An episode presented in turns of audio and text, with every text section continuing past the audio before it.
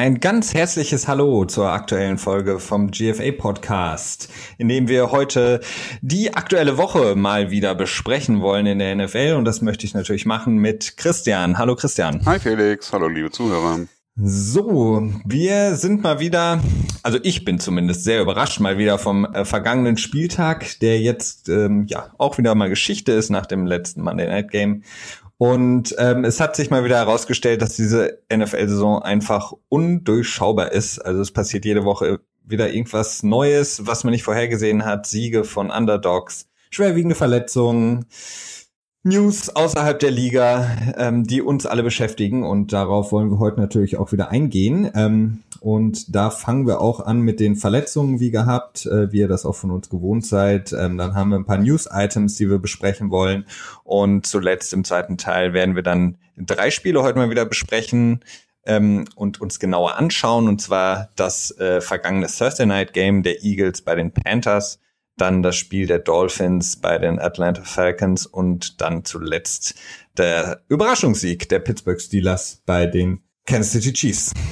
Fangen wir aber an, Christian, mit den Verletzungen und ähm, da kommen wir nicht drum herum, über die Verletzung zu sprechen, die der wohl ja beste, einer der besten Quarterbacks der Liga hat hinnehmen müssen. Ja, in der Tat. Also das ähm, ist sicherlich die Meldung, die man aus dem Wochenende rausziehen kann insgesamt selbst mit den sportlichen Ereignissen, Ergebnissen. Äh, Aaron Rodgers hat sich das äh, Schlüsselbein gebrochen. Ähm, mal wieder. Ich glaube, war das vor zwei Jahren? Ich glaube, vor zwei Jahren war das. Da hat ja. er sich das auf der linken Seite gebrochen, also auf der nicht werfenden Schulter. Wo das Ganze dann, ja, schlussendlich nicht ganz so schlimm war. Er hat dann, glaube ich, sieben Wochen ausgesetzt. Ähm, diesem auf der rechten Schulter, er ist halt draufgefallen, nachdem er gesackt wurde von, war das Anthony Barr? Ich bin gerade nicht Richtig, ganz sicher. Ja, ja mhm. genau. Ähm, ja, ist er komplett mit seinem Gewicht und dem Gewicht von Anthony Barr, der als, als Linebacker sicherlich seine 225 Pfund wiegt, was dann ungefähr, ungefähr so 100, 105 Kilo sind. Dementsprechend eine Menge Gewicht, die da auf die Schulter gefallen sind. Das war zu viel für den Knochen. Der Knochen ist gebrochen. Ähm, ich glaube, er muss jetzt sogar auch operiert werden, wenn ich das richtig gelesen habe. Ja, Coach äh, McCarthy hat das, glaube ich, gestern. Ja. Er hat das gestern mhm. schon auf der ersten Pressekonferenz gesagt, dass Aaron Rodgers eine OP benötigt und ähm, deshalb auch, was so ein bisschen noch in Frage stand, kann er vielleicht noch mal zurückkommen, aber durch die jetzige OP ist es ausgeschlossen, dass er diese Saison noch mal zurückkommt. Ja, ausgeschlossen bin ich mir nicht ganz sicher. Zumindest ist es extrem unwahrscheinlich. Äh, ich würde auch schon zu ausgeschlossen tendieren, aber ich würde es jetzt noch nicht unbedingt sagen wollen. Wenn du verstehst, was ich okay. meine. Ja, äh, ja, es ist unglaublich traurig. Äh, die Packers sicherlich äh, vor der Verletzung der Favorit in der NFC. Ja, ich würde sagen, das ist nicht, äh, nicht zu weit hergeholt. Ähm, jetzt haben wir, ja, jetzt haben wir eine Saison, die, ja, äh, ja, jetzt haben wir eine Saison, ne? Irgendwie. Jetzt haben wir eine Saison, ja. Es gibt irgendwie kein dominierendes Team mehr. Die Green Bay Packers äh, haben jetzt auch schon selber ähm, angekündigt, dass sie mit den Quarterbacks, die sie äh, im Kader haben, äh, weiterspielen werden, dass sie da jetzt keinen neuen äh, sein wollen. Es stand ja äh, kurz, also beziehungsweise in Twitter kam dann halt auf, okay, was ist mit Tony Romo? Komm, komm mal seiner Kommentatorenkabine runter und spiel für die Green Bay Packers. Oder äh, natürlich das übliche äh, Colin Kaepernick ähm, Gerede, das äh, mal wieder zu nichts geführt hat. Ähm, tja, für Green Bay, wie geht's weiter? Also Playoff-Chancen unwahrscheinlich, äh, sehr, sehr unwahrscheinlich. Definitiv, ja. Also ähm, man hat dann auch im Spiel gesehen, als Rogers draußen war, klar ist natürlich das Emotionale natürlich auch noch ein Faktor, aber insgesamt war natürlich der ja, Dropdown sehr stark ähm, in dem Spiel selber. Tony Romo, ja, wäre eine Option auf jeden Fall. Ich habe es heute auch mehrfach gehört. Ähm, viele haben gesagt, äh, einige Experten haben gesagt, ähm, als ehemaliger großer Verehrer von Brett Favre ist er vielleicht der einzige, der ähm, beziehungsweise ist er der, der am liebsten, wenn er noch mal aufs Feld käme, für die Green Bay Packers spielen würde.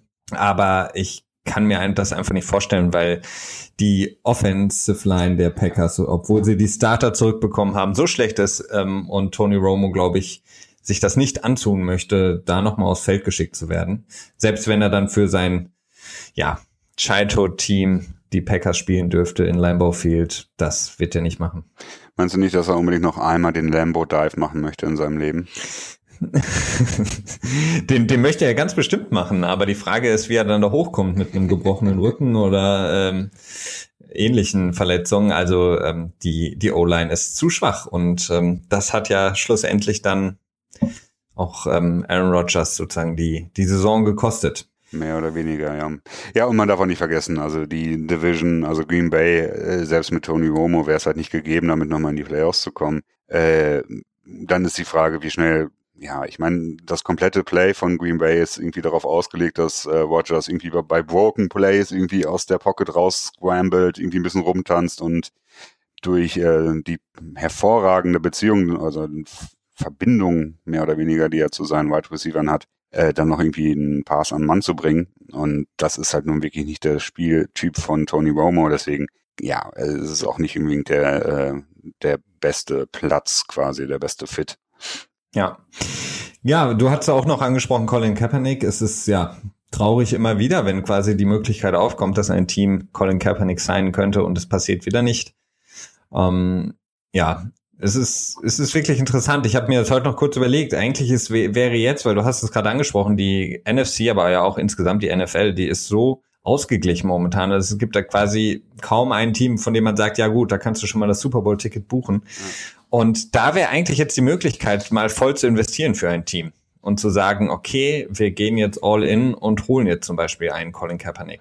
Mhm. Ähm, um vielleicht die Möglichkeit zu haben, doch noch äh, was zu reißen in der Saison. Weil in einer anderen Saison, in der, weiß ich nicht, vielleicht dann in der NFC die Falcons oder die Seahawks mit 7 zu 0 schon dastehen, dann machst du es vielleicht nicht, weil du weißt, okay, das schaffen wir nicht mehr, aber sie stehen ja noch gut da, die Packers. Deswegen, äh, da bin ich so ein bisschen äh, nochmal extra, äh, ich will nicht sagen gefrustet, aber verstehe ich nicht so ganz, warum es da nicht ja, ja, man nicht das Risiko eingeht einfach. Ja, man muss jetzt aber auch dazu sagen, äh, also Colin Kaepernick wird in diesem Jahr, glaube ich, also ich kann es mir wirklich nicht vorstellen, dass er nochmal von dem Team unter Vertrag genommen wird. Er hatte nämlich gerade, ähm, ja, wie nennt man das jetzt auf Deutsch, äh, Klage eingereicht äh, mhm. wegen Collusion, also Absprache unter den, den Besitzern quasi, dass die Besitzer sich abgesprochen hätten und gesagt haben, okay, wir, wir nehmen den alle nicht unter Vertrag, das ist für unser Image blöd oder was auch immer. Und da hat er jetzt gerade in Kombination mit der NFLPA ähm, äh, Klage eingereicht und es ist sehr schwer vorstellbar, dass jetzt, also, dass jetzt die Besitzer nicht quasi noch äh, wütender sind auf ihn und jetzt auf einmal sagen, okay, komm, dann spiel auch bei mir. Also ich glaube, die Geschichte ist äh, zumindest für dieses Jahr, wenn nicht sogar für alle Zeiten äh, beendet. Wahrscheinlich, ja. Ja, wie gesagt, um abschließend das zu sagen, Aaron Rodgers ist raus. Ähm, sehr, sehr wahrscheinlich für die komplette Saison. Die Packers müssen jetzt ja einen neuen Weg finden, ähm, weitere Spiele zu gewinnen, aber es wird sehr schwer. Du hast es angesprochen, die Playoffs sind in sehr, sehr weite Ferne gerückt. Tja, sehr schade insgesamt, aber das Ganze ja, macht die Liga natürlich auch noch spannender, wenn man jetzt nicht gerade ein Green Bay Packer Fan ist.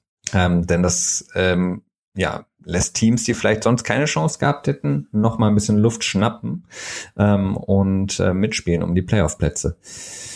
Ähm, ein weiterer Quarterback in der NFC hat sich ebenfalls an der Schulter verletzt, und zwar James Winston. Ähm, auch er hat das Spiel verlassen, als er von Chandler Jones ähm, getackelt wurde und ähm, auch auf seiner Throwing-Schulter gelandet ist, also seinem Wurfarm auf der Schulter.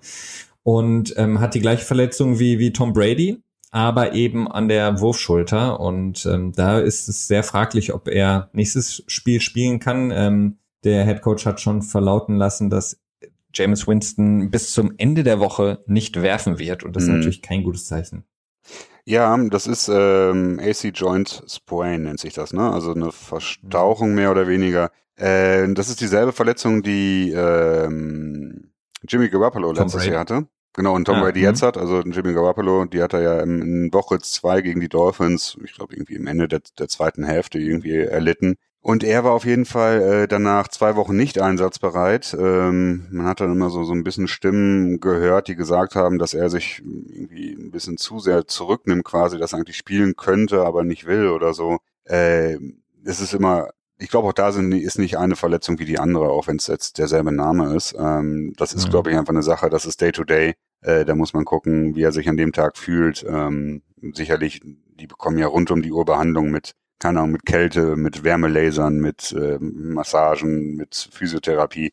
Ähm, da wird ja wirklich alles getan, was man da tun kann. Also wenn ich mir überlege, wenn jemand irgendwie einen Hamstring hat, also irgendwie eine Zerrung im Oberschenkel oder so, dann sind die, glaube ich, wirklich, ähm, ich, sechs bis acht Stunden am Tag in Behandlung. Und ich frage mich immer, okay, äh, kann das überhaupt was bringen? Das wirkt immer so ein bisschen, äh, ja, sehr kurios für mich, aber man wird sehen müssen mit James Winston, wie es da weitergeht. Ähm, ja, ich glaube nicht, dass er diese Woche bereit sein wird. Ich denke auch. Wäre natürlich hart für die äh, Buccaneers, die jetzt wieder einen Rückschlag gelitten haben, die vor der Saison als eins der, ja, man nennt es immer gerne Sleeper-Teams gehandelt wurden. Ein Team, was wirklich nach äh, der letzten Saison auch sehr vielversprechend eigentlich gestartet ist. Und ähm, naja, wird auf jeden Fall nicht leichter für die Bucks, auf jeden Fall auch in der Division ähm, nicht unbedingt leichter. Wir haben ein Auge drauf. Ähm, ein Wide Receiver hat sich auch äh, etwas äh, schwerer verletzt, und zwar Emmanuel Sanders von den Broncos in einem relativ überraschenden Spiel, das verloren wurde von den Broncos gegen die Giants, hat er sich ähm, äh, auch den Knöchel ähm, verletzt, ähm, wahrscheinlich eine schlimmere Verstauchung. Ähm, er wird auf jeden Fall ein Spiel fehlen. Ich gehe aber jetzt mal davon aus, so was ich gelesen habe, dass es auch mehrere Spiele werden können. Nicht unbedingt sehr äh, zuträglich für die Broncos, die nicht unbedingt gut aussahen und dann noch ihren Number Two Receiver jetzt verlieren für ein paar Wochen. Ja, definitiv nicht gut. Ähm, ich meine, Emmanuel Sanders ist äh, ja nach wie vor einer der besten Receiver in der Liga. Äh, da kann man nicht darauf verzichten, gerade wenn man sich die Quarterback-Situation anschaut. Äh, Trevor Simeon ist ja auch während des Spiels raus. Ähm, oder doch nicht? Ja. Doch, er kam ra ist, ja, ist rausgegangen ja. und dann mhm. kam der Fan-Favorite Brock Osweiler kurz rein. Genau. Und äh, dann durfte Simeon wieder rein. Ja, genau, ja. Mh, mm, gut, äh, ja, die Broncos äh, haben deutliche Probleme in der Offensive. Ähm, da können sie nicht drauf verzichten, aber müssen es wohl. Müssen es wohl. In der Defense können auf jeden Fall die Carolina Panthers nicht auf Luke Kuechly verzichten, aber müssen sie wohl für unabsehbare Zeit, denn Luke Kuechly hat sich mal wieder eine Gehirnerschütterung zugezogen in dem ähm, Thursday Night Game gegen die Eagles. Eine Verletzung, die, beziehungsweise der Hit, der sah eigentlich gar nicht so aus, als wäre er gegen den Kopf gegangen, sondern eher in den Nackenbereich, aber ähm, wir wissen jetzt, ist es eine Gehirnerschütterung und es ist die dritte für Luke Kuechly in, glaube ich, jetzt drei aufeinanderfolgenden Spielzeiten. Und letzte Saison hatte er ja schon mal eine. Ja, genau, man äh, kann sich ja noch durchaus daran erinnern. Ich glaube, er stand wirklich weinend auf dem Feld. Also die letzte äh, Gehirnerschütterung muss wirklich sehr, sehr schlimm gewesen sein, weil er ist ja schon wirklich ein ähm, Tough Kid, wie man im Englischen so schön sagt. Also ist nicht so einer, der ja, also kein Weichei, bei weitem nicht. Ich glaube, kein Footballspieler, mhm. der da professionell spielt, ist ein Weichei. Äh, aber selbst an den gemessenen Standards scheint er das, glaube ich, nicht. Also ist er das meines Erachtens nicht. Ähm, er war jetzt auf dem Feld. Ähm, das ist aber ganz normal, sobald Spieler in diesem Concussion Protocol sind, also in dem Prozedere, um zu bemessen, wie stark die Gehir Gehirnerschütterung ist oder nicht. Da ist es äh, möglich für die Spieler äh, durchaus auch auf dem äh, Practice Field zu stehen. Aber ja, ne, so wie wir letzte Woche mit Kelsey vermutet haben, dass er wahrscheinlich das nächste Spiel nicht spielt und er dann gespielt hat, so kann es natürlich auch mit äh, Luke Kuechly sein. Äh, muss man einfach abwarten, kann man schwer vorhersehen. Ja, aber bei ihm ist einfach die Geschichte seiner Gehirnerschütterung natürlich ein ähm, großes Problem und äh, da muss man sich natürlich schon irgendwann Gedanken machen, wie viele Gehirnerschütterungen darf er noch kassieren und ab wann wird es wirklich ähm, bedenklich, beziehungsweise ab welch, ab ja, ab welchem Punkt wird er vielleicht auch selber sagen, ich, ich kann das nicht mehr. Ich kann nicht mehr diese mhm. Generschütterung kassieren. Ja, das, sehr, das, sehr ja, traurige Situation. Ja, das ist ja das große Problem, dass du nicht jede Gehirnerschütterung gleich, also kaum eine Gehirnerschütterung gleich der anderen, ne? Äh, und man weiß bis heute ja nicht genau, das ist ja das, was äh, gerade so das große Thema ist in der, in der Forschung, wenn es um die NFL geht. Ähm, dass man nicht genau weiß, welche Art Gehirnerschütterungen zu diesem CTI führen und dann halt wirklich diese massiven Langzeitfolgen produzieren können. Ne? Also man, man weiß halt, es gibt verschiedene, es gibt irgendwie welche, die dann eher, ich kann auch nicht, ich bin auch echt kein Mediziner, das ist äh, reine Spekulation, aber es gibt unterschiedliche Arten der Gehirnerschütterung, unterschiedliche Arten der Regenerationsdauer, dann äh, reagieren Individuen auch wieder anders darauf. Und ähm, ja, das ist von außen sehr schwer zu beobachten. Das ist eine Sache, da muss er selber in sich gehen. Ich meine, okay, er hat jetzt seinen dicken Vertrag bekommen, ne? wo er, ich glaube, 13 Millionen 5959595959 äh, Dollar bekommen hat. Ne? Ähm, ähm, ganz lustig, dass er in seinem Vertrag quasi das äh, jährliche Gehalt quasi mit der Nummer 59 äh, so gestalten konnte. Aber Ja, es ist natürlich sehr schade. Ich muss sagen, ich, ich mochte ihn immer gerne. Ähm, ist auch wirklich ein unheimlich schneller Side-to-Side-Player. Ne? Also der ist so schnell auf dem Feld und der ist echt schwer zu ersetzen. Er ist der beste Linebacker für mich in meinen Augen ähm, generell in der Liga momentan. Deswegen umso bitterer. Aber ja, es tut mir sehr leid, weil er wirklich so das Gefühl auch vermittelt, dass er einfach so gerne dieses Spiel auch mhm. spielt und einfach auch ähm, so, ja, ein so einmaliger Spieler ist, weil er einfach, äh, man hatte immer den Eindruck, er weiß vor dem Snap schon, welcher Spielzug gespielt wird von der Offense. Er ist irgendwie immer da, wo der entweder der Running Back ist oder der Passing geworfen wird. Also es ist wirklich, ähm, wirklich interessant und faszinierend, ihm zuzuschauen und ähm, umso bitterer natürlich für ihn und alle, nicht nur die Fans von den Carolina Panthers, sondern generell alle Fans der NFL jemanden zu sehen, der dann vielleicht aufgrund dieser Generschütterung zurücktreten könnte, müsste, sollte. Wir werden sehen. Um die Verletzungen schnell einmal abzuschließen und zu den etwas erfreulicheren Themen vielleicht auch zu kommen. Jacandrick West, äh, Running Back der Chiefs, ebenfalls ähm, Gehirnerschütterung und im sozusagen Gehirnerschütterungsprotokoll. Ähm, und da werden wir ähnlich ähm, das beobachten. Könnte sein, dass er nächstes Spiel wieder spielt, ähnlich wie Travis Kelsey, sein Teamkollege letzte Woche, aber auch eher mit den Gehirnerschütterungen raus. Auch ein sehr übler Hit gegen die Steelers in dem Spiel. Hm. Gut, ähm, das waren die Verletzungen. Ähm, jetzt vielleicht mal ein paar ähm, interessante, äh, etwas aufmunternde News für alle, die vielleicht traurig sind, dass ihr äh, Lieblingsspieler, Starspieler, Fan, ja, Liebling äh, verletzt ist. Und zwar hatten wir an diesem Spieltag, ich hatte es vorhin angesprochen, kurz ähm, wieder sehr äh, verrückte Spielzüge, sehr verrückte Spiele auch. Und äh, zwei haben wir uns mal rausgesucht. Und zwar ähm, das erste Spiel überhaupt, ähm, in dem zwei Defensive Linemen ähm, Pick Six verbuchen konnten. Und hm. zwar in dem Spiel der Saints gegen die Lions. Äh, wirklich äh, unglaublich, die beiden Spielzüge. Äh, einmal von den Saints, Cameron Jordan und äh, im Grunde genommen fast der genau der gleiche Spielzug und ja. genau der gleiche Interception Pick Six von den Lions. Sehr, sehr äh, unterhaltsam auf jeden Fall. Ja, es ist, war ja auch durchaus ein unter unterhaltsames Spiel. Ne? Also ich hatte äh, zwischendurch gesehen, ich glaube schon 45 zu 10 äh, zwischenzeitlich. Ja. Und dann so, ja gut, okay, Spiel ist vorbei. Ne? Und dann auf einmal zack, bam, bam, waren die äh, Lines auf ähm, 13 Punkte oder so ran. Und äh, dann hatte Stafford im Prinzip sogar noch die Chance gehabt, den Ball das Feld runter zu treiben und dann mit einer Two-Point-Conversion, glaube ich, auszugleichen. Und dann kommt halt mhm. diese Interception. Ne? Ähm, das ist natürlich äh, ja, gut. Äh, sowas kommt halt irgendwie, ich glaube, alle zwei, drei Saisons mal vor, so ein spektakuläres Spiel, aber das ist schon immer schön, wenn man dann sowas mal hat. Ne? Genau, und die zweite interessante Sache, ähm, Terry Cohn, das hattest du gerade eben noch äh, kurz angesprochen, bevor wir in die Aufnahme gestartet sind.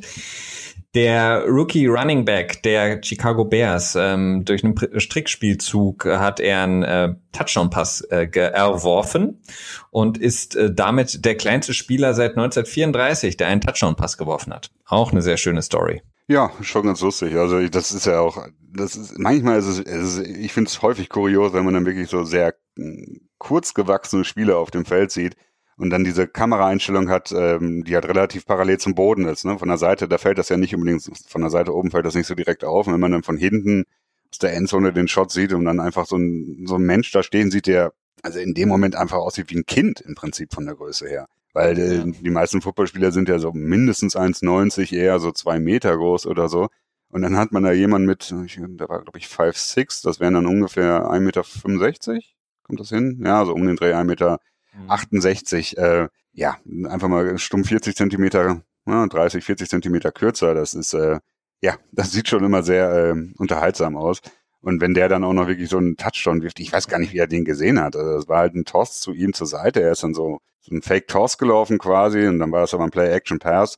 Und man hat sich dann wirklich gefragt, wie kann der den Ball überhaupt werfen? Der sieht doch überhaupt gar nicht, ob sein Spieler überhaupt frei ist. Er sieht seinen Spieler ja noch nicht mehr, weil einfach so viele Leute vor ihm waren. Ähm, das ist einfach mehr so, so ein Ball, ein blinder Ball, irgendwie eine blinde Hail Mary, wenn man so möchte. Und ja, irgendwie hat es dann halt gepasst. Vielleicht hat er das dann doch irgendwie sehen können oder so. Ich weiß es nicht, aber es war er schon. Er muss es irgendwie gesehen haben, ja. Ja, oder er hat ein Zeichen bekommen, von wegen ist gut oder so. Ne? Kann ja auch sein, dass äh, mhm. äh, irgendwie, dass er halt irgendwie mit äh, mit einem Coach abgesprochen hat, so Daumen hoch, Daumen runter oder so quasi. Ich weiß es nicht, aber schon ähm, schon eine etwas interessantere Geschichte. Definitiv. Ähm, auch sehr, sehr interessant und auch sehr kontrovers. Ähm, und ja, man kann es äh, von beiden Seiten betrachten, äh, war auf jeden Fall die Aktion vom Thailand der New York Jets aus den Safarian Jenkins, der im Spiel gegen die Patriots ein ich bin der Meinung, Touchdown erzielt hat. Ähm, du, Christian, bist, glaube ich, anderer Meinung. Auf jeden Fall wurde ähm, sein auf dem Feld ähm, erzielter Touchdown ähm, zurückgenommen, nachdem New York, El Riveron, sich das Ganze nochmal angeguckt hat und es wurde ihm gesagt, er hat den Ball ähm, verloren und ähm, hat ihn nie wieder rechtzeitig unter Kontrolle bekommen und der Ball ist dann quasi über die Endzone hinweg ähm, ja gekommen äh, und ähm, deswegen ist es dann eine ein Touchback. Also sobald ähm, der ähm, Offense-Spieler den Ball verliert und der Ball quasi über die Endzone geht, dann und er ihn nicht wieder rechtzeitig unter Kontrolle bekommt, ist es ein Touchback. Ähm, ein wirklich genau. sehr, sehr interessanter Call. Ja, war mir eine, ähm, das ist ja eine Regel, die hatten, war das in der letzten Woche? Oder in der vorletzten Woche. Auf jeden Fall, da haben wir auch mit schon Todd mal drüber Gurley. geredet. Genau, mit Todd Gurley mhm. gegen die Seahawks. Äh, generell eine, sehr, eine Regel, die ich sehr, ähm, ja, ich finde die unglücklich. Ähm, ja, es wirkt einfach so unfair. Ne? Egal, wo man auf dem Feld äh, den Ball verliert, ne? auch wenn er out of bounds geht oder so, die Offense kriegt ihn immer wieder und sobald es halt aus der Endzone raus passiert, werden sie doppelt bestraft. Ähm, irgendwie mag ich es nicht so gerne. Und jetzt in dem Fall war es einfach so, ähm, Austin Safari und Jenkins äh, ist quasi getaucht Richtung äh, Goal Line. Getaucht, ja. Hm. Diving. das ist dann, wenn man das englische Wort nimmt. das irgendwie zu beschreiben. Ja, ähm, äh, ja. Abgetaucht, also Richtung, Richtung Goal Line mhm. abgetaucht und Malcolm Butler hat sein, ähm, seine Hand noch zwischen ihn und Ball bekommen und hat ihn dann halt den Rasenmäher gemacht und dann den Ball rausgezogen. Ähm, nicht so ganz komplett, also es war kein kompletter Fumble, er hat halt die Kontrolle verloren, kurz bevor er äh, über die Goal Line gekommen ist. Dann ähm, hat er den Ball wiederbekommen, aber nur ganz kurz. Und dann hat er ihn ein zweites Mal gefummelt quasi.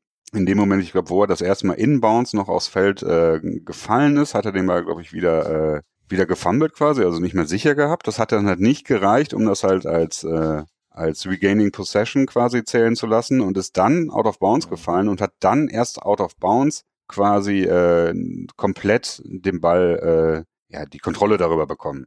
So ist, glaube ich, die offizielle ähm, Erklärung. Also ich finde es auch nicht so ganz unkompliziert. Ähm, ich kann, also die Regel, so wie sie ist, das, das, das fand ich okay, so den Call. Äh, fand es durchaus krass, ähm, dass, ähm, dass es overturned wurde, weil die Bilder, die wir gesehen haben, geben das halt nicht so komplett hundertprozentig wieder. Das ist so, das ist ja diese Regel, alles was overturned wird, muss quasi hundertprozentig sichtbar sein. Die Bilder, die man gesehen hat, ähm, da war es ein bisschen fraglich.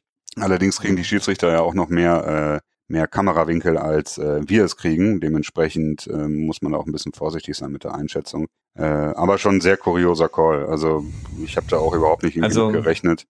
Ich auch nicht. Also ich war auch etwas überrascht, als es dann quasi aus der Werbung zurückging ins Spiel und man sah dann auf einmal so ein bisschen diese Verwunderung, die sich breit machte auf dem Feld auch, um, als dann quasi auch wahrscheinlich die Spieler gemerkt haben, was genau jetzt nochmal ähm, angeschaut wird. Und mhm. ähm, was ich halt gesehen habe oder was ich zumindest für mich ähm, gesehen habe, ist, dass er die Kontrolle über den Ball hatte, bevor er quasi dann auch out of bounds war. Also ähm, dass er quasi den Ball hatte, in, im Arm fest hatte, nachdem der Ball wirklich ähm, sozusagen ge, ge, ja, annähernd gefummelt war, also eben nicht mehr die Possession hatte, aber er hat ihn wieder gefangen und ist dann damit über die Goal-Line. Ähm, das war irgendwie so das, was ich gesehen habe. Deswegen fand ich es insgesamt einen wirklich sehr, sehr schwierigen Call.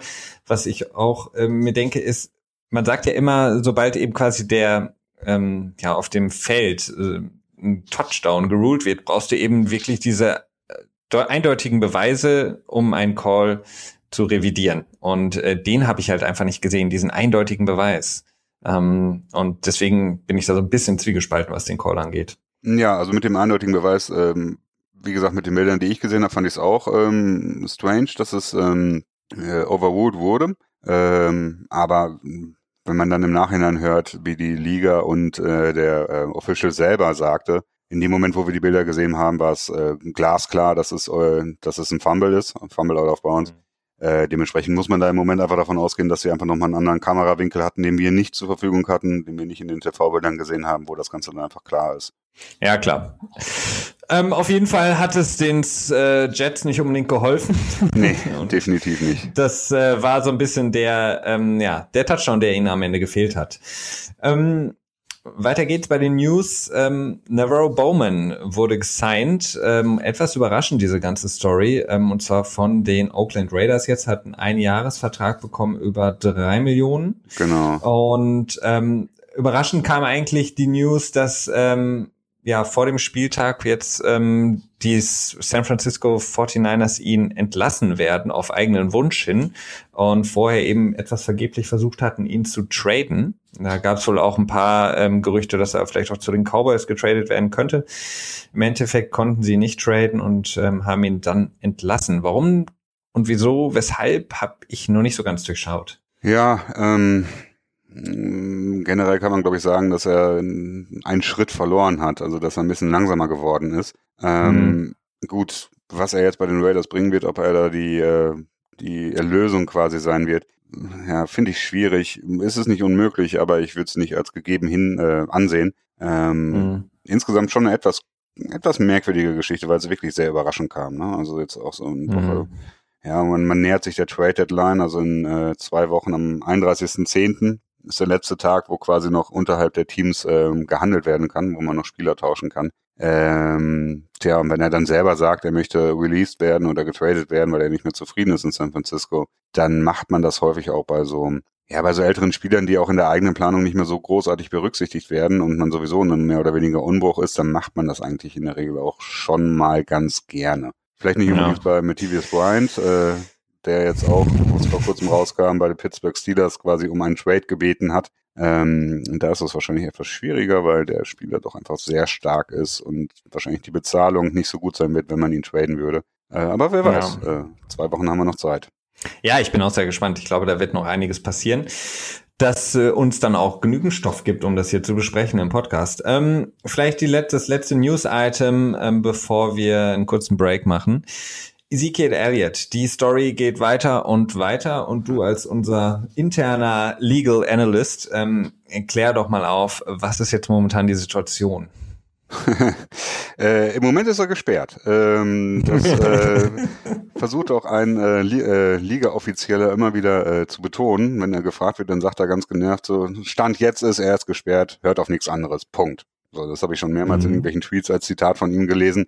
Ähm, ja, leider hat mein Podcast, der sich mit, äh, mit NFL und äh, legalen Geschichten äh, zu tun hat, der englische, wo ich äh, so die meisten Informationen dazu herziehe, weil die ganzen Football-Analysten, die haben gar keine Ahnung davon. Das äh, nervt mich immer so ein bisschen. Die schreiben immer irgendwas und wissen und sagen so, ja, könnte passieren, könnte nicht passieren, haben aber keine tatsächliche Ahnung. Und ich habe dann irgendwann mal diesen Podcast entdeckt, das sind zwei äh, Juristen, die sich halt einfach damit auskennen und die sich die Mühe machen und dann immer diese prominenten Fälle in der NFL äh, nochmal näher beleuchten. Äh, Im Moment ist es wohl so, dass äh, der ähm, das jetzt nach New York verschoben wurde und dass äh, Elliot jetzt dort noch eine Injunction, also eine einstweilige Verfügung äh, bewirken kann, also er wirken kann. Ähm, tja, was da jetzt genau passiert, weiß ich nicht genau. Ich glaube, die Cowboys haben ja nächste Woche sogar auch eine Bye Week. Das heißt, da hat er sogar relativ viel Zeit. Ähm, ja, nee, hatten sie jetzt. Ach, die hatten sie jetzt diese Woche. Ja, stimmt, mhm. war das genau.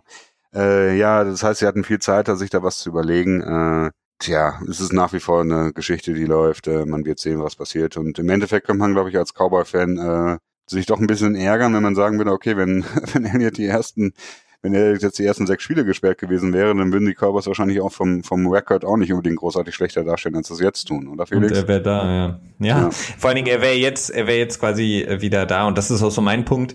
An irgendeinem, äh, ab einem Zeitpunkt muss man eben sagen, okay, was ist jetzt auch das Beste insgesamt für das sportliche, ähm, ja, Weiterkommen des Teams und, ähm, je länger du das jetzt rauszögerst, ähm, du kannst ja nicht sicher sein, dass er dann vielleicht in zwei, drei Wochen nochmal ähm, die, sozusagen die Sperre wieder eingesetzt wird. Und dann bist du mitten im November, dann kommen die wichtigen Dezember-Spiele. Und äh, wenn du dann gesperrt bist, ist es ja viel schädlicher noch für dein Team, weil das sind die Spiele, die dann über die Playoff-Spots entscheiden. Und ähm, ja, der Unterschied ist, glaube ich, ähm, was, zum Beispiel ja Tom Brady, der hat ja zu einem Zeitpunkt dann gesagt, okay, ich lenke ein, ich akzeptiere die Strafe vier Spiele. Ich glaube, bei Elliott ist das Problem einfach, dass er das nicht einfach so akzeptieren kann, weil bei ihm steht eben nicht im Raum, dass er ähm, angeblich Luft aus Bällen gelassen hat oder hat machen lassen, sondern mhm. bei ihm steht eben ein wirklich schwerwiegender Vorwurf im Raum, nämlich äh, diese Domestic Violence Geschichte.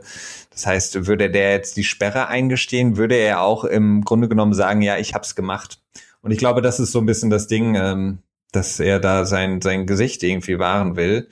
Aber für die Cowboys, ich glaube, wenn die sich aussuchen könnten, würden die sagen, komm, nimm jetzt die sechs Spiele, dann bist du für die wichtigen Spiele Ende November, Dezember wieder da. Ja, und schlussendlich ähm, vielleicht auch gar nicht mehr so verkehrt, wenn man mitten in der Saison sechs Spiele Pause hat, dann ist man auf jeden Fall definitiv frisch, wenn man wiederkommt. Ne? Aber ja, ich kann das auch verstehen. Das ist, ähm, das ist dieses blöde Verfahren von der NFL, dass sie sich halt nicht wirklich auf legale Gerichtsurteile stützen, wenn die, wenn es darum geht, Spieler zu sperren, sondern auf dieses more probable than not Geschichte äh, sich beziehen, was einfach heißt, okay, mhm. 50, 51 Prozent Wahrscheinlichkeit, dass er es getan hat, 49 Prozent Wahrscheinlichkeit, dass er es nicht getan hat und äh, 51 Prozent reichen dann halt schon aus. Und das finde ich ist ein, ja, es ist ein, ein Riesenfehler gewesen und das wird sicherlich auch etwas sein, was die NFLPA 2001, äh, 2021 dann genau in der neuen ähm, in den neuen Verhandlungsrunden quasi äh, ja sicherlich äh, wegverhandeln wollen werden wird.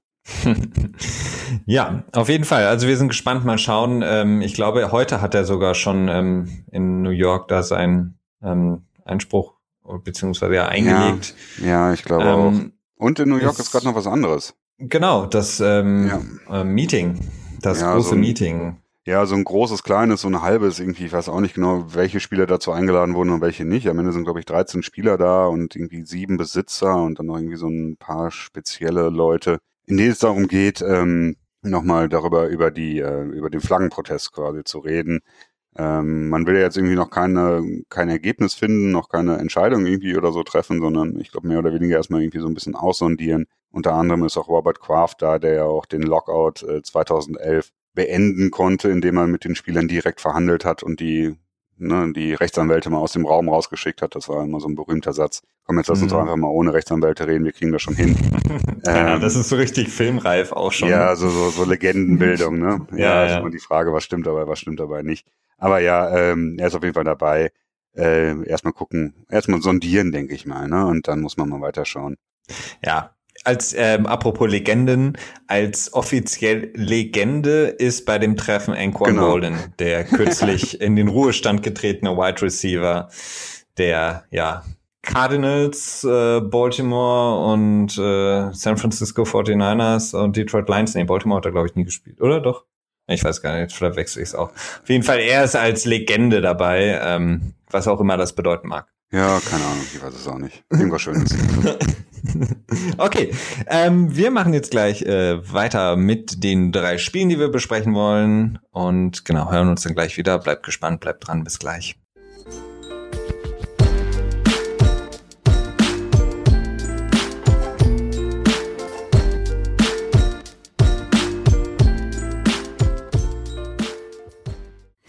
So, Christian, lass uns jetzt über die Spiele sprechen. Die drei Spiele, die wir uns rausgesucht haben, ähm, aus Woche 6 in der NFL. Und wir fangen an, wie immer, chronologisch mit dem Thursday Night Game.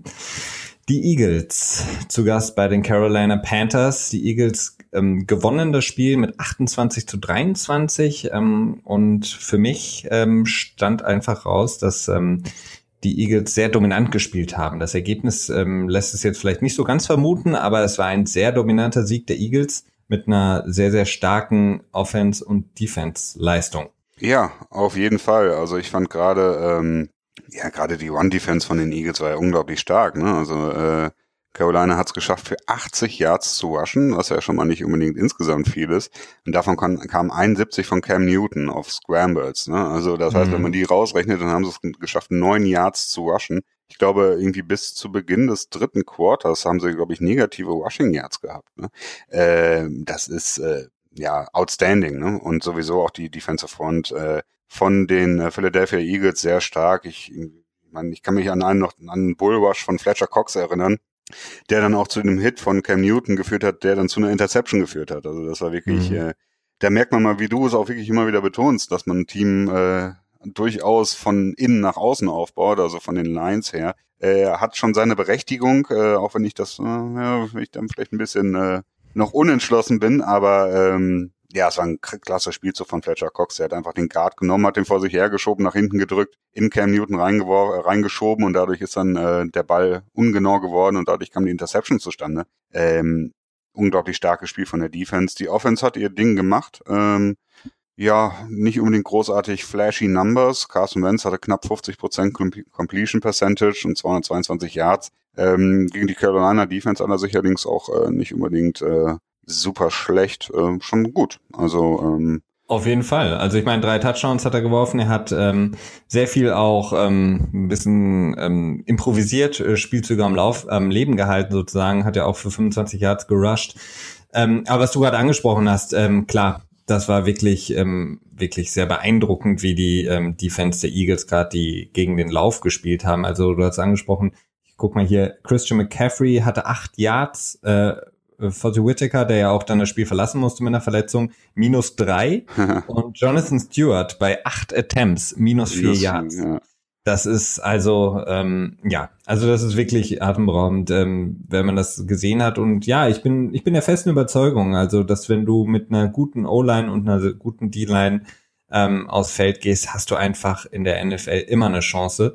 Und ähm, für mich momentan die Eagles ähm, aufgrund dessen auch das ja, das Team, was am momentan am besten spielt, was am komplettesten ist in der NFC ähm, und haben das auf jeden Fall unter Beweis gestellt. Cam Newton hatte auch keinen guten Abend. Wir hatten das schon, ähm, als wir über das Spiel gegen die Patriots gesprochen haben.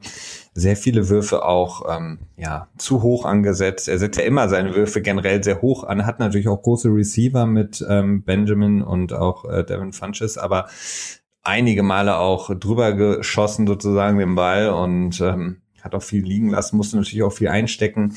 Aber insgesamt auf jeden Fall sehr, sehr, sehr ansprechend, was die, die Eagles da gemacht haben. Sowohl in der Offense als auch in der Defense. Ja. Und sind jetzt der Frontrunner, nicht nur in der NFC East, sondern generell in der NFC. Ja, das stimmt schon. Ähm, spricht mal wieder für diese ja, kuriose Saison und wie sie sich entwickelt. Ne? Also äh, ich glaube, du hattest die Eagles vorgestellt, du hast sie auch durchaus auch eine Chance gegeben. Ähm, ich hatte immer so ein bisschen die Frage gehabt, was ist mit Carson Wentz? Kann er das halt äh, kontinuierlich weitermachen? Äh, wie ist er auch am Ende der Saison, ist er dann immer noch so gut und bis jetzt ähm, lässt er keinen Zweifel übrig. Also er ist äh, unheimlich stark. Äh, lässt alle die, die ihn nicht gedraftet haben, blöd aussehen. Ähm, dominanterweise die, die Cleveland Browns, die sich ja im Moment so einiges handeln müssen, wen sie alle schon äh, übersprungen haben, ne? jetzt mit Deshaun Watson, Carson Wentz ähm, haben sie halt zweimal die Möglichkeit gehabt, äh, ihren Franchise Quarterback zu draften, aber sich dann doch entschieden, lieber mehr Picks zu sammeln. Und dafür stehen sie gerade sehr in der Kritik, äh, so langsam auch ein bisschen von mir. äh, ja, Blante hat irgendwie auch äh, ist sehr gut gelaufen, fand ich. Das äh, hat mich sehr verwundert. Also sowas hat man von ihm äh, in New England im letzten Jahr nicht unbedingt gesehen. Zumindest konnte ich mich nicht dran erinnern.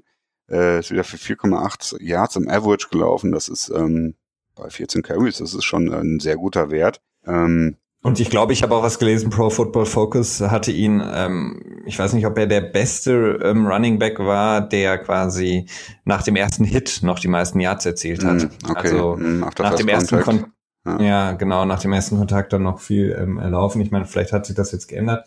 Ähm, aber nach dem Spiel selber war das auf jeden Fall ja sehr beeindruckend, was Blunt da gemacht hat. Und ja, du hast recht. Also in New England wurde er letzte Saison größtenteils ein bisschen als die Scoring-Maschine eingesetzt ähm, in der Red Zone. Aber bei den Eagles spielt er wirklich sehr viel und ähm, ja, macht das wirklich sehr, sehr gut, muss man sagen. Hatte Anlaufschwierigkeiten, aber momentan hat er sich da ja reingefunden in die Offense. Ja, also ich muss sagen, also Philly ist für mich auch so im Moment der Favorit, weiß ich nicht. Aber ja, doch, also ich sehe die schon sehr stark, ne? Also wenn ich mir auch mal irgendwie die, die Stats von Football Outsiders, die gucke ich mir ganz gerne mal an. Da ist äh, Philadelphia in der Defense auf 14 overall. Das ist jetzt nicht unbedingt super stark, aber im soliden Mittelfeld und in der Offensive äh, sind sie in, äh, auf 6 gelistet. Laut äh, nach dem DVOA, das ist so ein ähm, Adjusted äh, Statistik, Metrics. Also ganz genau habe ich das auch noch nicht gecheckt, was sie da alles reinrechnen, aber die rechnen halt auch gleichzeitig die Yards aus, gegen wen die erspielt wurden quasi und äh, mhm. äh, rechnen auch quasi äh, Penalties mit rein und das ist so, eine, so ein Konglomerat an, an ganz vielen verschiedenen Stats, die da reingehen, die sich meines Erachtens ganz gut schlägt. Also die machen sich ganz gut, finde ich. Ähm, da sind sie auf 6 und 14, finde ich ehrlich gesagt sogar ein bisschen wenig. Ähm, mhm. Mal gucken. Ja wie sich das so weiterentwickelt. Ne? Aber insgesamt äh, ist, ist Philly auf jeden Fall ein Team, das man weiter beobachten muss. Und gerade jetzt, da sich ja die, ähm, die AFC, äh, NFC East äh, als ja, weit offen gestaltet, äh, unerwarteterweise, ähm, auf jeden Fall in den Playoffs mitzurechnen. Und ja, ich wüsste jetzt im Moment auch ehrlich gesagt nicht, wen ich, äh, wen ich mehr favorisieren sollte in der NFC. Ja, geht mir genauso. Also, und ähm, da können wir vielleicht auch direkt rüber hüpfen zum nächsten Spiel, nämlich die Falcons, die zu Hause verloren haben gegen die Dolphins mit 20 zu 17. ähm, ja, sahen die kompletten Wochen zuvor auch nicht so dominant aus wie im letzten Jahr. Und ähm, ja, neben den Packers, die jetzt natürlich Probleme haben durch Aaron Rodgers, wir hatten darüber gesprochen, ähm, wären jetzt eigentlich so die Falcons am Zug, aber sie, sie schaffen es auch nicht, sich wirklich durchzusetzen und ähm, laufen dann dementsprechend natürlich auch den Eagles hinterher. Aber das Spiel ähm, zu Hause gegen, den gegen die Dolphins war auch schon wirklich ein sehr, sehr kurioses Spiel, muss ich sagen. Also mit einer großen Führung ähm, haben sie das dann aus der Hand gegeben. Matt Ryan sah nicht sehr glücklich aus. Ähm, 248 Yards ist für ihn relativ wenig, ähm, vor allen Dingen, wenn man bedenkt, wie viel die Dolphins in den letzten Wochen noch zugelassen hatten. Ein Touchdown, Interception und da musste auf der anderen Seite Jay Cutler, der nicht unbedingt großartig gespielt hat, gar nicht viel machen, ähm, denn die Defense der, des, ähm, der Dolphins hat das Spiel dann im Endeffekt gewonnen und natürlich auch Jay Ajayi mit seinen 130 Yards. Ja, definitiv. Also ich hatte irgendwie die erste Halbzeit haben sie dann 17 zu 0 geführt, die, ähm, die Falcons gegen die Dolphins. Da habe ich schon gedacht, so, hm, ja, okay, ich mir das Spiel angeschaut habe, ich gedacht, okay, die Defense von äh, den Dolphins sieht gar nicht mal so schlecht aus. Hat sich dann aber immer in den entscheidenden Momenten, dann haben sie halt einen Fehler gemacht. Ne? Also einfach waren einfach äh, nicht konstant genug. Insgesamt sahen sie aber schon ganz nett aus. Ähm, und in der zweiten Halbzeit konnten sie das einfach abstellen und da haben sie einfach die Falcons äh, nicht mehr zum Zuge kommen lassen und einfach solide durchgespielt. Und ja, gut, Jay Cutler, das ist ja eine Katastrophe, ne? Ähm, ja, hey. äh, ja, doch, also finde ich, finde ich schon. Ähm, tatsächlich, ich sehe es jetzt hier gerade auch stehen. Ich habe mir das nämlich, habe mich das während des Spiels gefragt, ob er tatsächlich mal einen Ball an einen Mann gebracht hat, der weiter als 15 Yards geflogen ist. Da steht jetzt äh, kein Ball äh, verwandelt, der weiter als 20 Yards war. Also das war immer nur so ein reines Dinken-Dank, wie man das so schön nennt. Irgendwie irgendwann den Ball irgendwo abladen und dann hoffen, dass die, dass die Leute noch irgendwie ein bisschen weiterlaufen. Äh, Katastrophe von dem, was er da gezeigt hat, wieder. Ähm, ja, ich weiß auch nicht. Ja, aber es, es hat gereicht. Ja, es hat gereicht, ja.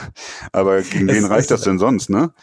Ja gut, es hat gereicht gegen die Atlanta Falcons zu Hause. Also in Atlanta haben sie haben sie das Spiel gewonnen mit einer großen mit einem großen Rückstand, du hast es angesprochen. Also mittlerweile ist es vielleicht auch so ein ähm, naja, ein böses Oben. Äh, die Falcons sollten gegen AFC East Teams vielleicht nicht zu hohe Führung rausspielen. Ja, also ähm, meines Erachtens haben, haben die Falcons das Spiel auch einfach stumm verloren. Ne? Also die Dolphins ja, haben es auf keinen Fall gewonnen, die Falcons haben es verloren. Da ist irgendwie, klar, wenn sowas anderes passiert, äh, auch in der Größenordnung jetzt, wenn das jetzt losgelöst wäre von allem anderen, dann wird man auch nicht großartig davon reden, dass sie, sie choken würden, also quasi äh, ersticken, würgen, ja, wie auch immer, äh, halt äh, dann quasi im Moment, wo der Spotlight auf sie ist, dann äh, äh, ja, feuchte Hände kriegen und es nicht mehr gebacken bekommen.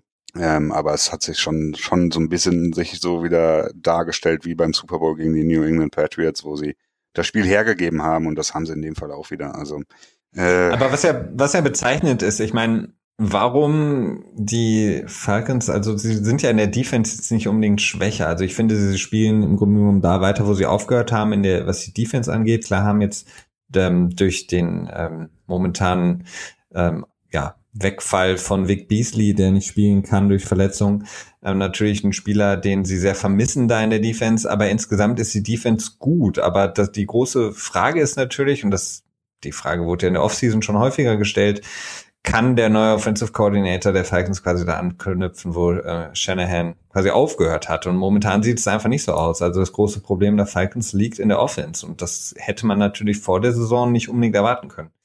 Ja, also ich äh, im Moment ist so, ähm, es ist irgendwie so ein bisschen meine Meinung, dass die letzte Saison nicht der Standard war, sondern ein Ausreißer und jetzt mal wieder zum Standard zurückkommt. Ähm, Matt Ryan ist äh, ja ist nie so aufgefallen als als überragender Quarterback. Er ist halt immer aufgefallen als ähm, solider Quarterback. Ne? Also so, so Middle of the Field, vielleicht so mal am Rande der Top Ten so oder vielleicht auch mal in den Top Ten, je nachdem wie er gerade drauf war, aber nie konstant äh, wirklich oben. Und ähm, dann hat man halt so ein Jahr, wo alles mal läuft. Ne? Man hat dann vielleicht auch einfach mal so ein paar Schemata, ein paar Sp Spielzüge, mit denen ähm, die Liga in dem Moment noch nicht klarkommt, worauf sie nicht schnell genug reagieren können. Ein bisschen wie bei Kansas mhm. City, wo wir, mhm. kommen wir gleich auch noch zu, ne? Ähm, ja. ja ähm, wo man dann halt einfach merkt, so, okay, gut, äh, im nächsten Jahr versucht man das weiterzumachen, ne? Never touch a winning system oder never change a winning team, je nachdem, wie man es nennen möchte. Äh, und dann hat sich die Liga darauf eingestellt und dann funktioniert es halt einfach auch nicht mehr so gut. Und dann kommt noch dazu, dass Kyle Shannon weg ist. Das ist natürlich, ja, vielleicht ist das auch der entscheidende Faktor. Es ist natürlich schwer zu sagen. Aber ähm, die Defense ist im Moment einfach von Atlanta nicht gut. Und auch gerade gegen den Lauf hat's ja über, also JJ hat ja quasi seine Karriere quasi wiederbeleben können in dem Spiel. Mhm. Ähm, der ist ja gelaufen, was er wollte, ne? Ja klar, aber in, insgesamt ist die Defense jetzt nicht unbedingt äh, schlechter geworden oder es, es gibt keinen Abfall, würde ich jetzt sagen, wo man sagen könnte, okay, da sind sie wirklich deutlich schlechter geworden oder haben da jetzt irgendwie große Probleme. Ich sehe halt eher die Probleme und das war jetzt auch schon in den Spielen davor, die sie dann auch noch knapp gewonnen haben, dass die Offense eben nicht sozusagen das Gaspedal so durchdrücken kann wie in der Saison davor. Und da hatten sie einfach überhaupt keine Probleme, ähm, Punkte zu erzielen, Touchdown zu erzielen. Ich meine, mit Ryan, ich sehe es ein bisschen anders. Er ist für mich schon einer der besten Quarterbacks in der Liga, auch schon in den letzten Jahren. Ähm, hat die eine der statistisch besten Saisons überhaupt gespielt. Und ähm, das ist für mich eigentlich das große Fragezeichen. Weil gut, 20 Punkte zuzulassen gegen die Dolphins, okay. Ähm, aber nur 17 zu erzielen, das ist halt so das große Problem. Weil das ist jetzt nicht unbedingt etwas, was die, die Falcons in der vergangenen Saison gemacht haben. Da hatten die 17 Punkte nach, nach der Halbzeit so ungefähr. Ja, ja, ja. gut, haben sie ja diesmal auch. Ja, ja, ähm, ja, da hast schon nicht unrecht. Also Matt Ryan, ja, wie gesagt, ich weiß es nicht. Vielleicht, äh, vielleicht bin ich da auch nicht ganz richtig in meiner Einschätzung, aber ich fand ihn nie so überragend. Abgesehen vom letzten Jahr natürlich, wo er definitiv in dem MVP-Race zurecht drin war und auch nicht zu Unrecht ihn gewonnen hat am Ende. Äh, ich will halt nur sagen, dass das letztes Jahr war halt eine statistische Anomalie quasi äh, von Atlanta und äh, dieses Jahr kommt man halt so ein bisschen zurück auf den Boden der Tatsachen. Und du darfst auch nicht vergessen, wenn du immer eine, riesige Führung hast oder wenn du immer eine Führung hast, dann spielt es sich ja als Defense auch ganz anders. Äh, wenn du immer eine komfortable Führung hast, dann spielst du ja ein bisschen weicher, du spielst halt eher so Prevent und versuchst halt eher keine, nicht irgendwie große Touchdown-Plays auf einen Schlag zuzulassen, sondern sagst, okay, gut, dann ne, sagst du, okay, holt euch einen First Down, ist gut, ja, ist gut, ist gut, ist gut, macht mal, macht mal, macht mal. Wir haben eh eine zwei, eine zwei Ballbesitzführung Vorsprung. Gott, ja, irgendwie muss man sich mal so ein, so ein kleines Glossar zur, Rande, zu, äh, zur Seite legen, wie man die Sachen dann auf Deutsch nennt am besten. Deutsch, Football, Football, Deutsch. Genau, Deutsch, Football, Football, Deutsch. Oder wir gehen darum, dass wir dann jetzt mit den englischen Begriffen weiterarbeiten und dann vielleicht mal irgendwann mal in einem Podcast zehn Minuten lang alle Begriffe mhm. übersetzen oder so. Oder ihr sagt uns einfach, das brauchen wir nicht. Das ist natürlich auch möglich. Aber ja. ich, äh, ich glaube auch, dass unsere Hörerschaft das gut verstehen wird. Nee, aber klar, du hast recht. Ähm, vielleicht ist es das, vielleicht ist es eine Anomalie. Ich glaube es noch nicht, aber wir werden auf jeden Fall schauen. Ähm, was jetzt natürlich schwierig ist, ist, die, die Falcons sind jetzt nicht unbedingt in der Situation, in der sie sein möchten und auch nicht, ja, unbedingt sein sollten, ähm, wenn man zu Hause gegen die Dolphins verliert. Von daher wird es auf jeden Fall sehr, sehr spannend. Ähm, ich weiß jetzt selber nicht, ähm, abgesehen vom nächsten Spiel gegen die Patriots, was danach noch kommt, aber es sieht momentan ein bisschen schwierig aus, auch für die Falcons. Ja, definitiv. Ähm, stehen es mit 3 zu 2 da auf dem dritten Platz in der Division. Ähm, New Orleans mm, als Zweiter mit dem gleichen Record. Ja, gut, äh, New Orleans, ich glaube da noch nicht so dran, dass sie sich jetzt quasi frei äh, gespielt haben und jetzt äh, nochmal richtig aufdrehen. Ist es möglich, aber das müssten sie mir erst noch beweisen. Und Carolina, mhm haben wir ja gerade auch schon drüber gesprochen, ist jetzt ja auch nicht so überzeugend, dass Atlanta da zumindest nicht äh, um den Division-Sieg spielen kann. Ja. Aber sie werden sich sicherlich überlegen müssen, wie sie, ja, wie sie sich ein bisschen spielerisch verändern können. Ne? Ja, Definitiv. Spielerisch verändert haben sich aber auf jeden Fall die Pittsburgh Steelers. Ähm, und zwar zum absolut Guten hin, denn sie haben im Game of the Week die Kansas City Chiefs in Kansas City, einem auch der schwersten Stadien, in dem man spielen kann oh, in der ja. NFL. Mhm. Von Anfang an das Spiel dominiert, haben die Chiefs quasi wirklich alt aussehen lassen und so haben die Chiefs schon lange nicht mehr ausgesehen, nicht nur in dieser Saison, sondern auch in den Spielzeiten davor.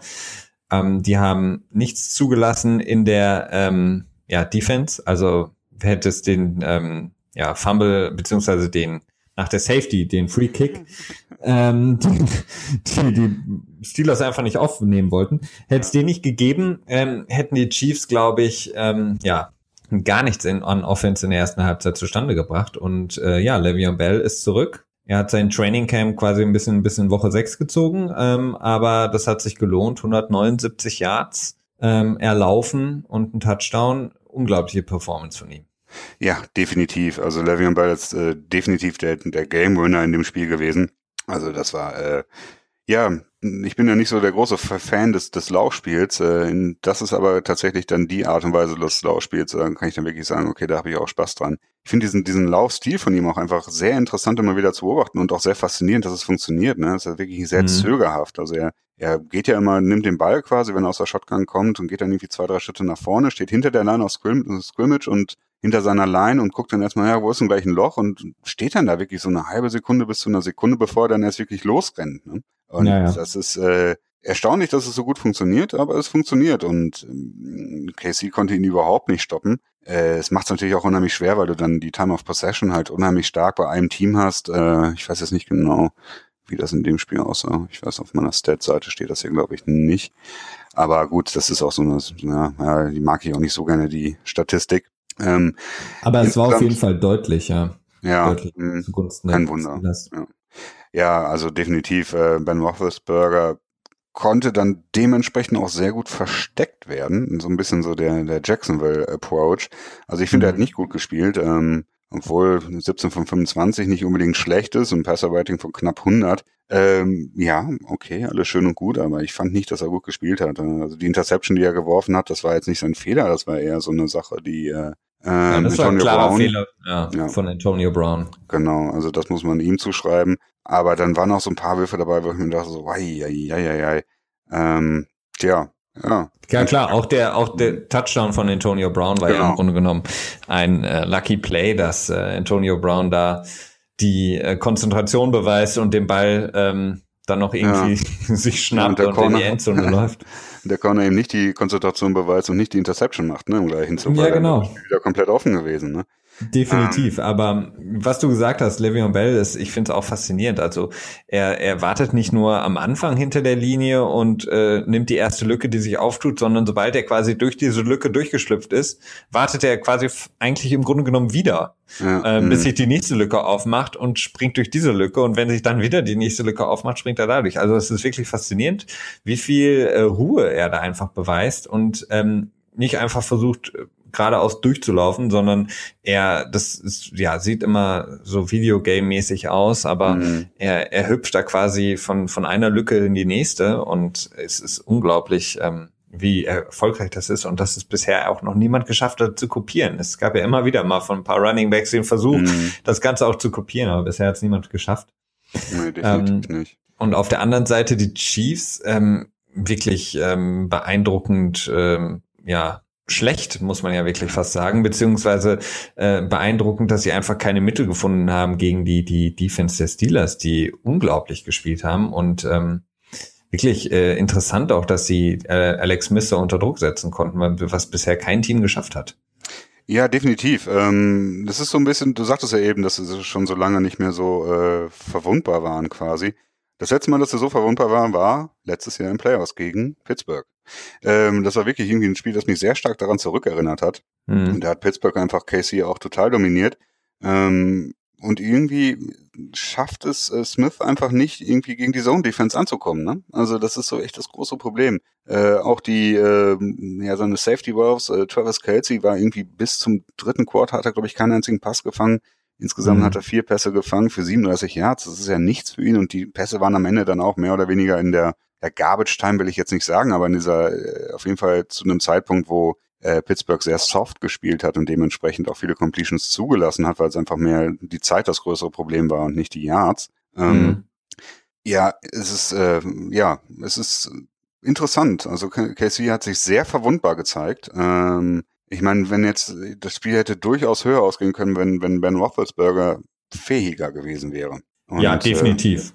sie hätten noch mehr äh, machen können. Sie haben auch ähm, sich natürlich dann komplett verlassen auf Le'Veon Bell. Also, dass sie wirklich mehrmals, glaube ich, einen ähm, dritten und, weiß nicht, vier, fünf Yards ähm, haben sie dann wirklich einfach das Laufspiel auch genutzt. Also dreimal hintereinander das Laufspiel ähm, ist natürlich schon ungewöhnlich, aber das machst du natürlich, wenn dein, dein Running Back so stark ist. Und ähm, klar, da hätten sie ja, natürlich vielleicht noch deutlich, ja, deutlich schneller noch mehr Punkte aufs ähm, ja, Board bringen können. Aber was du gesagt hast, stimmt schon. Also die, die haben es geschafft, ähm, Kansas City ja unter Druck zu setzen und das quasi eigentlich immer nur mit äh, vier Leuten, die sie geschickt haben mhm. gegen die O-Line. Also jetzt nicht unbedingt äh, viele Blitzes gespielt haben, aber diese ja wirklich interessante ähm, Zone Coverage, die teilweise dann auch gemixt war mit Man Coverage, ähm, hat mhm. die die Chiefs wirklich sehr sehr ähm, durcheinander gebracht. Und Alex Smith ähm, hatte ja auch einige Pässe, die wirklich auch hätten intercepted werden können. Ja, und ein Ball im vorletzten Drive oder im letzten Drive hat er wirklich komplett freien Receiver komplett überworfen. Das war einfach nur ein ja. schrecklicher Wurf der, der wird ihm sicherlich noch einmal einige Mal im Kopf rumgegangen sein, nachdem er aufgewacht ist gestern und heute, weil das hätte das Spiel nochmal komplett anders aussehen lassen. Definitiv. Ja, insgesamt auch wieder ein Spiel, finde ich, wo, ähm, wo wieder so Coaching-Sachen negativ aufgefallen sind. Es ist ja irgendwie entwickelt sich ja, dass er zu so meinem, äh, ja, mein, mein Modus operandi hier während des Podcasts, dass ich immer wieder die Coaches kritisiere. Ähm, ich finde irgendwie zum einen auf der Pittsburgh-Seite, ähm, diese Muff-Punt-Geschichte, äh, beziehungsweise, ja, genau, Antonio Brown hat einen äh, Punt gemufft in der zweiten Halbzeit. Gut, das kann mal passieren, aber in mhm. Verbindung mit dem, äh, mit dem Free Kick nach der Safety, äh, da war auch quasi Antonio Brown irgendwie meines Erachtens mit drin. Es wirkt irgendwie ja. so, dass Antonio Brown der Upman ist und im Prinzip, ich weiß nicht, wer jetzt hinter ihm war, wer den Ball eigentlich hätte fangen sollen. Aber der hinter ihm hatte dann äh, gesagt, okay, Antonio nimmt ihn sich, dann ist er aber vorgegangen und dann konnte der hinter ihm quasi den nicht mehr aufnehmen. Und dadurch entsteht das halt, dass der Ball halt frei rumläuft und dann halt Casey im Prinzip mit einem Schlag 60 Yards gewinnt. Ähm, das ist auch so eine Sache, die führt, ist für mich auf Coaching zurückzuführen. Und ich hatte noch eine Geschichte. Vor allen Dingen ja. muss man auch sehen, dass du quasi eine Safety erzielst und dann eigentlich den Ball zurückbekommen musst. Und ja. den Free Kick zu verlieren ist eigentlich, also das darf einfach nicht passieren. Also nee, auf keinen Fall. Das ist, äh, weil dann hätte Pittsburgh nochmal quasi die Possession gehabt und hätte quasi nochmal ähm, mit einer guten Field Position auch äh, mindestens mal wahrscheinlich Punkte aus, ähm, ja, ja, und dadurch hat KC die einzigen Punkte in der ersten Hälfte bekommen. Ja, ne? Das, ist, genau. das sind dann nach 40 Yard Linie, glaube ich, dann gestartet ungefähr und haben dann von da irgendwie nochmal 5, 6 Yards oder so, ich weiß nicht, ob die den First Down überhaupt hatten, äh, erzielt und konnten dann halt das Field Goal schießen. Ne? Das ist ein, das ist, äh, ein katastrophaler Fehler. Und das andere, was ich jetzt nicht ganz so schlimm finde, Le'Veon Bell hat nach einem Touchdown äh, mit dem Goalpost, also mit dem äh, Pfosten. Eine sehr gute Einlage. So, ne? Ja, ich fand's auch sehr lustig. Also es war wirklich spaßig anzugucken, aber dann gab's halt auch eine Flagge dafür, ne? weil es ist einfach nicht erlaubt. Ne? Und ähm, ich, das ist, ich weiß es nicht. Also meines Erachtens ist das schlechtes Coaching. Sowas muss man den Spielern beibringen. Man muss ihnen nicht danach sagen, hey, deswegen und deswegen da, durftest du das nicht tun, sondern du musst ihnen vorher sagen, Leute, okay, Coaching Rules wurden gelockert, das dürft ihr machen, das dürft ihr nicht machen. Zum Beispiel das dürft ihr machen, zum Beispiel das dürft ihr nicht machen. Das muss man denen beibringen. Und ja. meines Erachtens, äh, ja, das ist ein Coaching-Fehler und äh, gut, ich will mir jetzt nicht anmaßen zu sagen, wo, insofern das an, am Headcoach liegt und am Special Team Coordinator oder so. Aber der Headcoach ist nun mal verantwortlich dafür. Und äh, der größte Fehler war allerdings äh, Andy Reid, Oh ja. Ja, der äh, mit äh, zwei Minuten und fünf Sekunden Timeout nimmt. Äh, Pittsburgh Third Down, Third and Six, glaube ich, oder so. Die nehmen dann tatsächlich einen Timeout, sodass du dann wirklich komplett ohne Probleme werfen kannst und gar nicht darüber nachdenken musst, ob du irgendwie nochmal rennst oder nicht. Einfach ein massiv verbranntes Timeout. Am Ende hat es keinen Unterschied gemacht, weil es war ein Incomplete Pass, aber äh, es ist einfach sowas von katastrophal äh, ja, dumm. Ne? Und auch vorher schon, dass man in äh, vorher schon nicht das Field Goal geschossen hatte, ja. sondern ja. Den, den vierten Versuch ausgespielt hat, ähm, habe ich nicht verstanden, weil man hätte quasi das ähm, mit dem Field Goal äh, zu einem One Possession Game machen können genau, und ja. äh, man man spielt den Spielzug aus, ähm, habe ich nicht verstanden. Viel zu früh im Spiel. Ja. Äh, die drei Punkte nimmst du sicher waren, mit. Ich, noch auf der Uhr, ne? Ja, die, du nimmst die drei Punkte sicher mit und ähm, bist bist wieder im Business. Aber so ähm, ja, ja. hast du einmal das Momentum, was natürlich dann bei Pittsburgh noch mehr liegt. Ähm, sie haben dann noch mehr die Möglichkeit zu laufen, weil sie eben wissen, wir haben eine relativ komfortable Führung, aber wir können noch laufen und ähm, Levy und Bell können sie eh nicht stoppen. Sie sind nicht gezwungen zu werfen so viel. Also das war insgesamt ähm, komischer, sehr komischer Move von Andy Reid, der auch dafür bekannt ist, ab und zu mal so ein bisschen zu tief äh, zu greifen. Ja, der braucht einen gescheiten Quality, Game Quality Manager. Irgendwie jemand so, so wie äh, Bill Belichick hat mit Ernie Adams. Einfach jemanden, dem er vertraut, der oben irgendwo in einer, in einer Luxusloge sitzt und dann mit einem Fernglas runterguckt und ihm dann in dem Moment sagt, so, okay, jetzt hier, geh für zwei und hier, nee, brauchst nicht für zwei gehen, ist noch genug Zeit oder so. Weil er kriegt es offensichtlich alleine nicht hin oder der Typ, den er angehört hat, kriegt es nicht hin, weil das kann man machen, äh, wenn zwölf Minuten auf der Uhr, zwei, äh, man muss zweimal punkten äh, aber nur, wenn man das Gefühl hat, dass der Gegner sowieso im nächsten Zug wieder punktet. Weil äh, Pittsburgh hatte zu dem Zeitpunkt, hatten die 19 Punkte dann gehabt, ne? Ja, genau, 19 mhm. Punkte.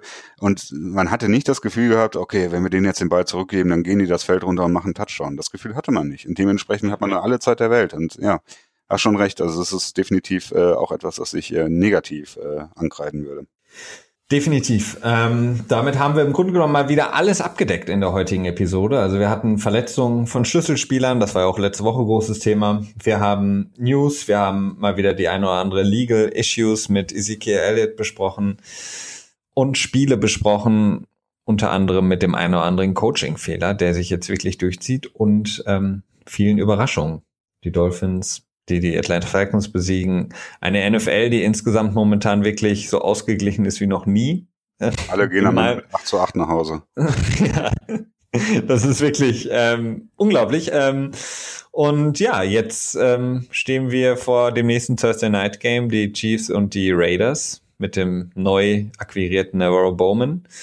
Und dann am Sonntag äh, das Sunday Night Game der Patriots gegen die Falcons. Also Wow, es könnte nicht besser werden und wahrscheinlich werden wir nächsten Dienstag wieder hier sitzen und uns fragen, kann es noch konfuser werden ja, in der NFL? Ja. Ich habe irgendwie ja. das Gefühl. Ja, im Moment ist es, äh, es ist unglaublich. Also ich weiß nicht, keine Ahnung. Also wenn man irgendwie in Vegas wahrscheinlich sich die Quoten angucken möchte, wer Super Bowl Champion wird, äh, ja, keine Ahnung. Ich kann es mal direkt nebenbei googeln, aber es ist, ähm, tja, interessant. Es ist sehr interessant. Ähm, das war soweit dann auch von meiner Seite. Es sei denn, Christian, du möchtest noch was anbringen, noch was loswerden? Ähm, hm, hm. also nein. Hm, nee, also irgendwie, ich bin auch, es ist alles sehr konfus. Ähm, nee, nee, ich bin soweit gut. Okay. Dann würde ich sagen, ich danke allen, äh, die uns zuhören, die uns schreiben, die Kommentare abgeben. Macht es weiterhin, wir freuen uns sehr. Ähm, auch die Verbesserungsvorschläge mal mitzunehmen, die ihr habt und die Fragen zu beantworten, die ihr uns stellt und ähm, ja, wünschen, wie gesagt, mal wieder ein schönes kommendes Thursday Night Game und Wochenende und hören uns dann am kommenden Dienstag wieder. Bis dahin. Ciao, Christian. Bis dahin.